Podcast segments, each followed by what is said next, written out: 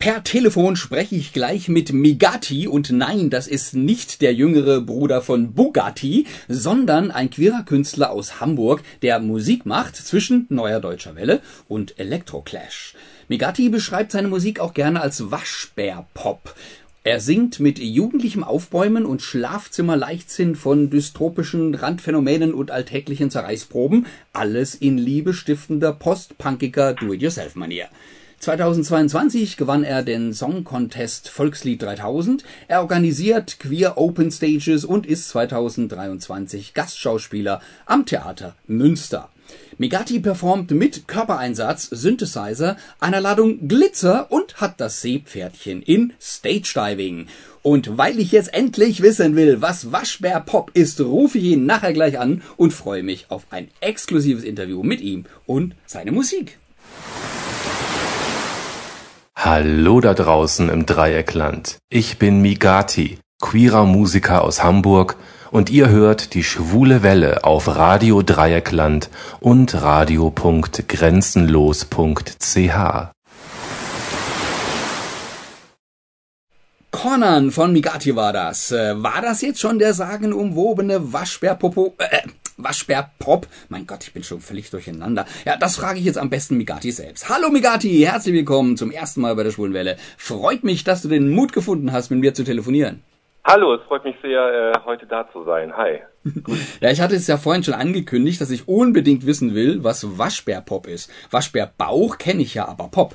Nee, klär mich auf. Ja, Waschbär ist sozusagen mein Spirit Animal, was meine Musik angeht. Weil Waschbären sind niedlich, äh, Waschbären nehmen sich, was sie wollen. Waschbären sind äh, nachtaktiv, sind unverschämt, sie können sich wehren, sind aber auch sehr liebenswürdig. Und bei Waschbären ist doch immer so der Do-it-yourself und der Punk-Gedanke mit dabei. Und das ist in meiner Musik auch vertreten. Und bei, bei Waschbären hat man immer so dieses Unberechenbare. Mhm. Äh, man weiß immer nie so, in welche Richtung es geht und das finde ich auch sehr sympathisch. Also passt es einfach äh, als Tier und was ich mache, ist grob zusammengefasst als Pop. Okay, ja, dann verstehe ich das jetzt auch endlich. Du betätigst dich das ja. Ist der Zauber. Ja, wunderbar. Ja, du betätigst dich ja in mehreren Bereichen als Sänger, als Performer, aber auch als Produzent und Schauspieler. Ähm, sehe ich da so einen besonderen Drang auf die Bühne? Naja, ich bin äh, Schauspieler, also das habe ich äh, gemacht in meiner frühen Jugend. Ich bin auf die Schauspielschule und habe dann äh, auf Bühnen gespielt vorrangig und war auf Tournee und äh, habe vieles gemacht. Und äh, seit einigen Jahren produziere ich meine eigene Musik. Und da bin ich halt sehr autonom. Ich schreibe, ich produziere, ich mache das Sound Engineering, das Mixing, das Mastering, ich mache da alles selber. Genau. Und auf der Bühne bin ich bis jetzt auch alleine. Deswegen, ja. Okay. Ja, das ist natürlich schön, wenn man alles für, von seinem Baby komplett in, in der Hand hat und nicht, nicht noch mit anderen Leuten über irgendwas streiten muss. Das, das stelle ich mir sehr angenehm ja, Arbeiten vor. Ja, auf jeden Fall, auf jeden Fall. Das ist ein gutes Gegengewicht äh, zum Schauspielersein, weil als Schauspieler ist man sehr oft am Warten hm. und äh, man ist abhängig, äh, wie andere ein finden, ein bewerten, ob man engagiert wird äh, und so weiter. Man, man muss sehr viele Kompromisse eingehen und das hm. brauche ich in meiner Musik nicht. Ja. ja. Kommen wir vielleicht später auch nochmal drauf zurück. Ich möchte jetzt gerade noch ein bisschen bei deiner Musik bleiben. Da haben wir jetzt ja Cornern eingangs gehört. Äh, was muss ich dazu wissen? Was kannst du mir dazu erzählen? Dieser Track ist sehr schnell entstanden, ehrlich gesagt, äh, innerhalb einer Woche. Und auch das Musikvideo dazu ist äh, sehr schnell entstanden. Aber irgendwie ist es eine runde Sache und äh, ich mag den Track sehr gerne und äh, Freunde von mir mögen ihn, mögen ihn auch und das ist dann immer sehr viel wert. Mhm. Und er ist auch eine Kritik an den Klimawandel, beziehungsweise keine Kritik, weil die Kritik kennen wir alle, aber es ist, es thematisiert den Klimawandel, mhm. weil das Bild, was ich in dem Song beschreibe, ist ja, ähm, das Haus brennt, wir cornern an der Ecke, aber die Hecke brennt auch und draußen brennt es auch und unsere Umgebung geht den Bach unter, aber irgendwie tun wir so, als könnten wir uns noch entspannen. Mhm. Okay, ähm, jetzt bist du ja nicht ganz frisch in der Branche. Seit wann machst du denn in Künstler? Mit was hat's denn angefangen? Wie ich eben schon sagte, mit äh, Schauspielen. Ich bin okay. mit äh, 16 mhm. auf die Schauspielschule. Mit 16, ne? Okay, ja. Genau. Und wann kamst du dann auf die Idee, äh, Mensch, Migati, Showbiz, ich möchte jetzt noch auf den weiteren Bühnen stehen, ich möchte singen, ich möchte tanzen, ich möchte Stage diven? Das ist so ungefähr sechs Jahre her. Noch relativ frisch. Also relativ. Ich glaube, langsam verliere ich den Status als Newcomer, aber weil ich so unbekannt bin. aber da kannst du immer wieder neu Newcomen. Richtig, finde ja. ich auch, finde ich auch. Also auf der Bühne bist du ja wirklich offensichtlich gerne. Was ist denn da der Reiz für dich daran? Ich glaube, das war einfach sehr früh mein Ventil, mir selber Fragen zu beantworten, äh, was ich kann und mich mit der Welt vertraut zu machen. Weil als Schauspieler machst du dich sehr oft mit Dingen vertraut, auf die würdest du erstmal so nicht kommen.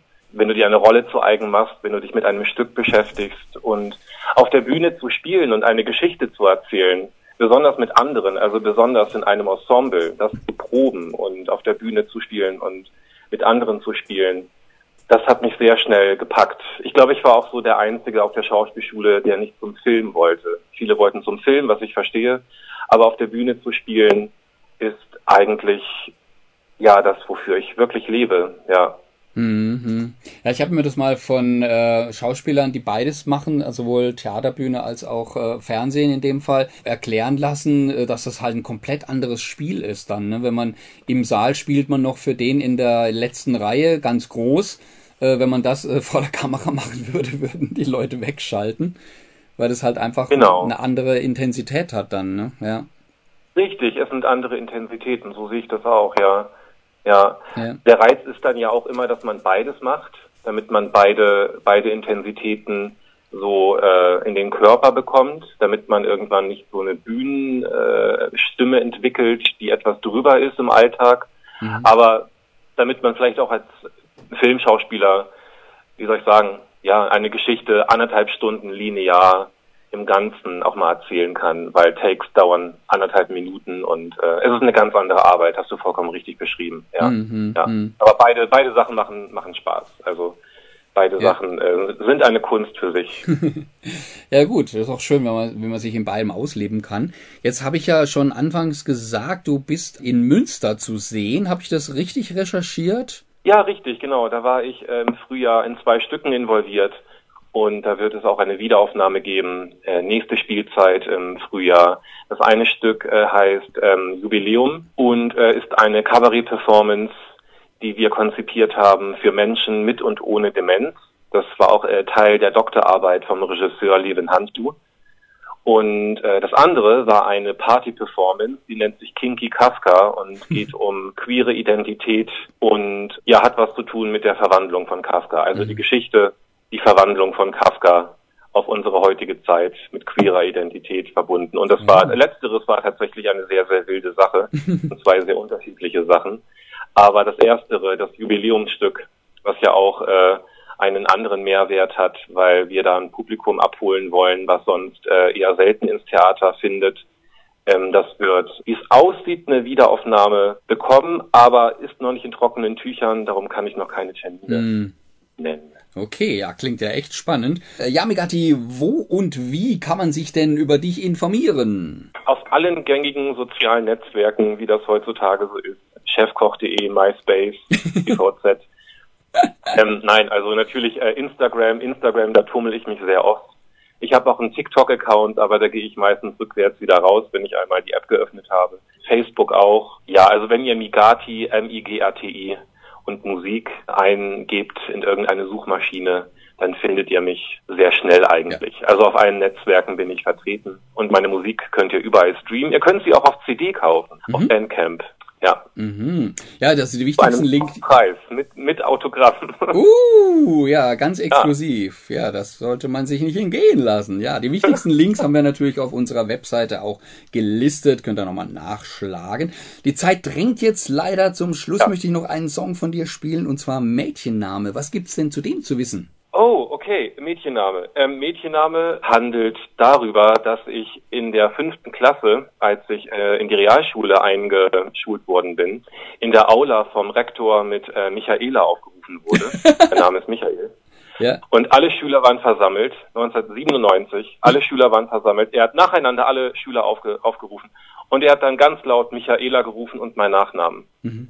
Und ich dachte dann, oh Scheiße ich wusste ja, wen er meinte. Und ich wusste, wenn ich nichts sage, dann wird er den Namen immer wieder wiederholen.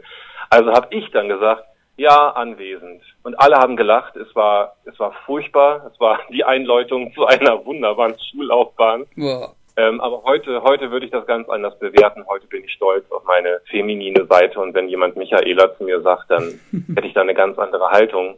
Deswegen ist das heute ja, ein ganz anderer Blickwinkel. Und aus dieser Geschichte heraus ist der Track Mädchenname entstanden. Mhm, ja, wunderbar. Das kann man doch jetzt auch im Abstand und der Weisheit, die man inzwischen hinzugewonnen hat, Ab doch als lustiges Ab Anekdötchen auch erzählen, auch wenn es damals nicht so lustig war. Okay, ja, wunderbar. Lieben, vielen Dank für das exklusive Interview. Ich habe wieder was gelernt. Dankeschön. Alles klar, ich danke dir auch. Vielen lieben Dank. Äh, und ja, noch eine wunderschöne Sendung. Und ja, bis bald mal. Ja, würde mich freuen. Sehr gerne, gerne wieder. Und noch viel Erfolg bei all deinen Projekten. Danke dir. Tschüss. Ich sprach mit Migati, dem Gottvater des Waschbärpops. Und von ihm jetzt noch Mädchenname.